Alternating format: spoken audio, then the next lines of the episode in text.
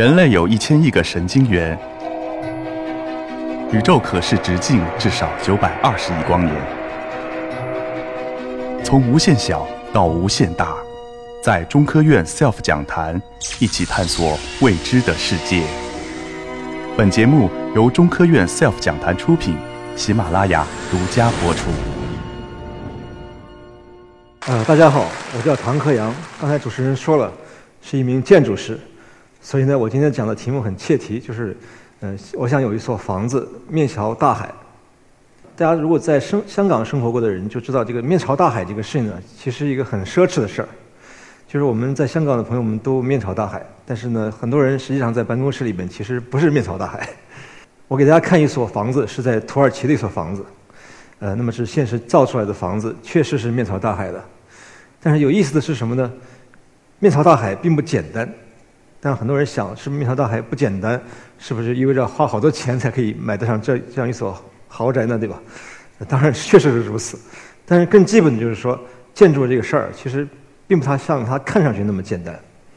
呃，我们经常自黑说，建筑师的使命就是把简单的事情弄复杂，对吧？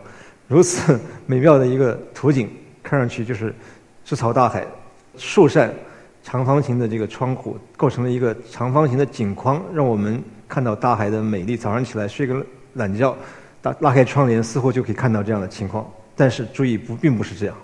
你可以看到这个正前方，对吧？有一层礁石，干嘛用的呢？我想没有多少建筑师呢敢于把这个建筑啊直接放在大海的面前，因为大家知道前不久有一个什么事儿发生了，对吧？山竹袭来。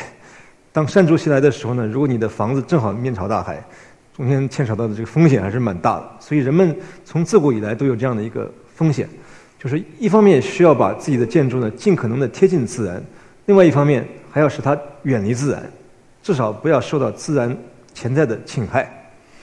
所以我们说呢，不仅在面朝大海的房子有这样的问题，面朝海、面朝山的建筑也有类似的问题。下面这所房子不是面朝大海，但是面朝大山。而且我知道这个建筑师呢，虽然是挪威人，他此刻很可能就在香港。他在香港有一公司。这个房子是非常有名的，这挪威国家驯鹿公园的一个狩猎人的这么一个小屋。这小屋可虽然功能很朴素，但是造起来之后呢，其实是非常酷的一个房子。虽然不是面朝大海，它和面朝大海的效用是一样的。如此的一个简单功能的巡猎人守守护人的小屋，它有着一个几乎无与伦比的景观，对吧？还是类似的窗户，望出去呢是不受遮拦的视野。你看室内的家具，你可以想象这样的一个屋子造价是不菲的。其实它这个事儿好像跟我们普通人没什么关系。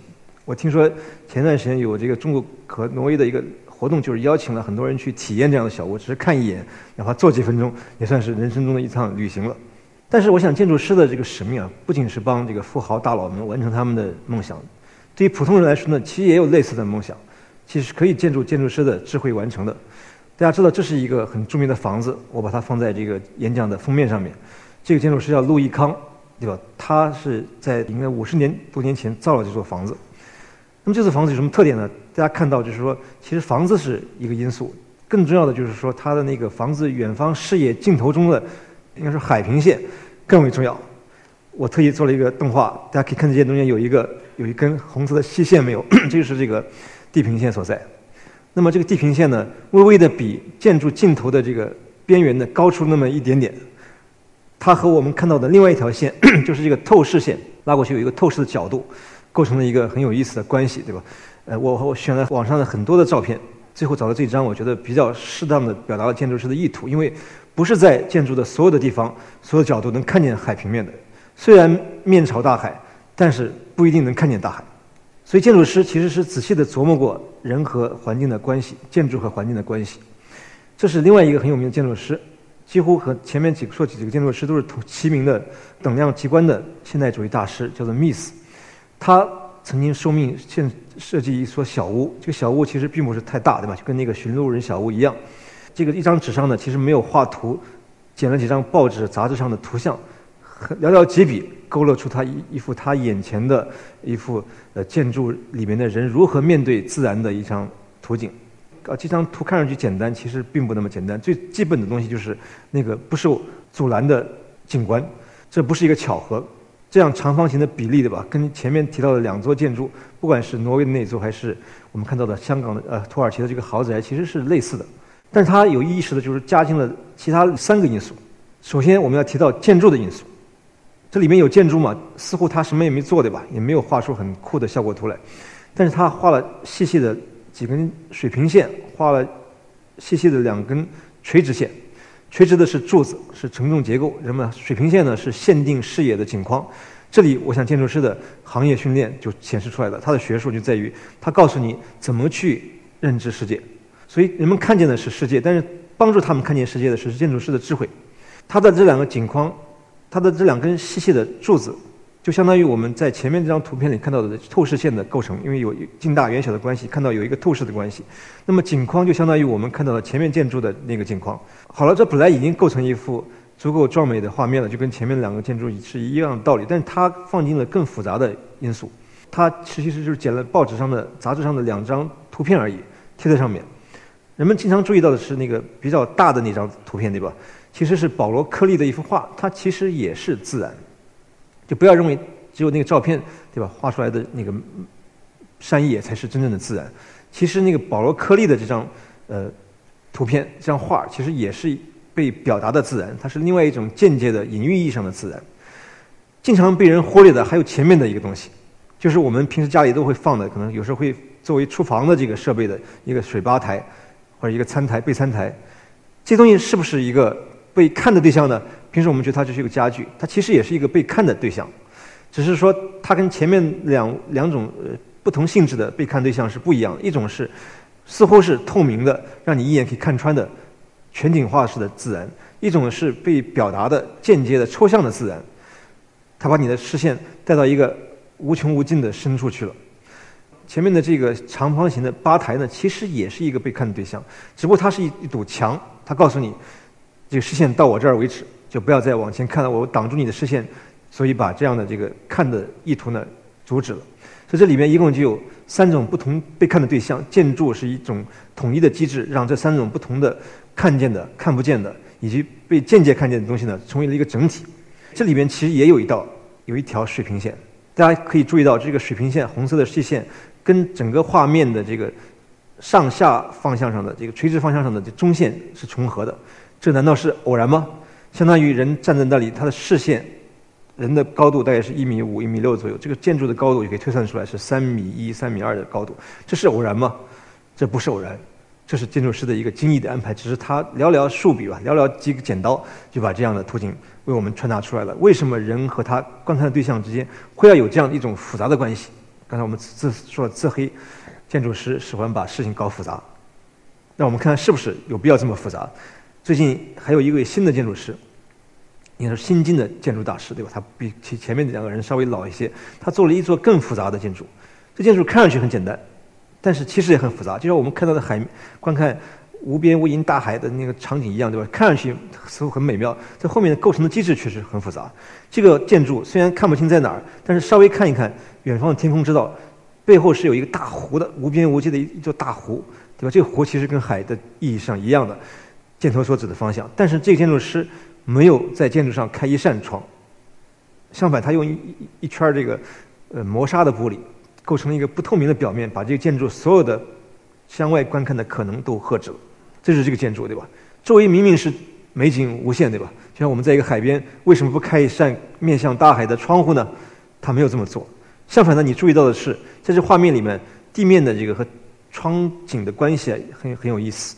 那么窗户上的垂直的元素呢，和地面上的倒影，它不是暗示着一种透视的关系，相反，它它表达了一种垂直连续的关系，所以把这个建筑的空间深度压缩了，像一个长焦镜头一样，我们看到的不再是一个有深度的，可以往远方无限尾移下去的这个深度，我们看到的是一个连续的表面，这是一个被压缩的表面，不知道大家看得清楚没有？这个若干条垂直连续的红线，所以我们现在才明白，其实我讲的这个。面朝大海的房子未必一定是面朝大海，大海也未必一定是真正的大海。我想的就是大海是一个隐喻，象征着我们的建筑的环境。建筑和它的环境之间到底有什么样的关系？其实并并没有我们眼睛所看到那么简单。我自己其实有一个非常好的亲身经历，就是我设计的一座建筑，就在四川交界的和云南交界的一个地方。哎，我们都知道，就是我们都愿意有一所面向大海的房子，哪怕是一座面朝大山的房子也可以吧，对吧？但我真的得到这样一个机会，我的业主告诉我说：“哎，你就唐老师，你看着看，看着办吧，你能不能帮我们设计一所有意思的房子？就在这个无边无际的荒野之中，对吧？”说实话，那那一刻的心情我是崩溃的。我想，虽然机会很好，我干什么呢，对吧？不知道，后来这房子设计出来就是这个样子。大概的想法是什么呢？后面我会讲详细介绍。就是想让人在无拘无束的一个荒野里穿行，做一个无拘无束的漫步。那么我把这个漫步的形式呢，人的运动、人的身体的感感知，用建筑的形式物化出来、可视化出来，那么就变成了我的房子。所以建筑的。次序浏览次序完全跟你在荒野里边走路的次序是一样的。你看这里面若干房间的这个名字，其实就象征着人在荒野里漫步的时的不同时刻，对吧？只不过现在多了一个建筑的外壳，让你意识到你在哪里而已，对吧？走一圈又回到了出口，其实就这么简单的一个房子。而且它还有一个层含义，就是在那样的环境下面，是在四川和云南交界的荒野之中。但是呢，我要做一所很便宜的房子，才能保证我面朝。大海部面朝青山的这个愿望能够实现，我不可能做一个非常复杂的房子，所以建筑师力图把简单的事情弄复杂，同时又把复杂的事情弄简单。就这个房子只有方和圆，对吧？看到这是为什么呢？就是因为简单便宜啊。对，所以我们当有有一种魔术化的手段来控制建筑空间构成的时候，我们就可以确认这个建筑是可以建成的。即使最吝啬的委托人，他也会愿意投资做这样的房子，因为它并不复杂，他用不并不复杂的手段达到了一个高级的目的，对吧？这就完完事儿了。当我模拟这个建筑生成的过程的时候，下面有个小小动画，你看到这建筑其实所有的逻辑呢，其实没有太复杂的逻辑，就是跟随自然的律动。山本身像是一个有生命的物体，对吧？我跟它的关系不仅仅是我面对它，它是我的客体，它在我之外，而是我在它之内。我在地形上面行走，我在山野之间漫步。随着我追随这个自然的律动的时候呢，自然就构成了建筑本身的形式。没有比这更自然的自然建筑的形式了，对吧？就是要使得建筑和它的环境构成一种非常自然的关系。所以这个建筑最后结果呢，看上去很简单，简单意味着美。美是什么呢？美就是关于自然。这建筑现在还在建造之中。我说实话，我还有一定的头痛的事情要处理。但是不管怎么说，我看到这个建筑能在这样的环境里面建成，我也觉得很高兴。因为在这样的环境里建成一座建筑，说实话不是我的功劳，因为它实在是太漂亮了。不是建筑漂亮，而是这个建筑的环境本身就很漂亮。从建筑的任何一个房间望出去，都是无与伦比的，类似于从维多利亚湾往下望的这个情景，对吧？所以我都很羡慕他们在这个环境里面开会。那我宁愿多开几次会，对吧？我也可以多开几次会，也不会觉得厌烦，因为看不出去，其实不是领导的这个办公室，而是这个无边无际的自然。所以，自然其实也是是我们在建筑设计时首先应该考虑的因素，是最美的因素。其实没有比自然本身更美的东西了。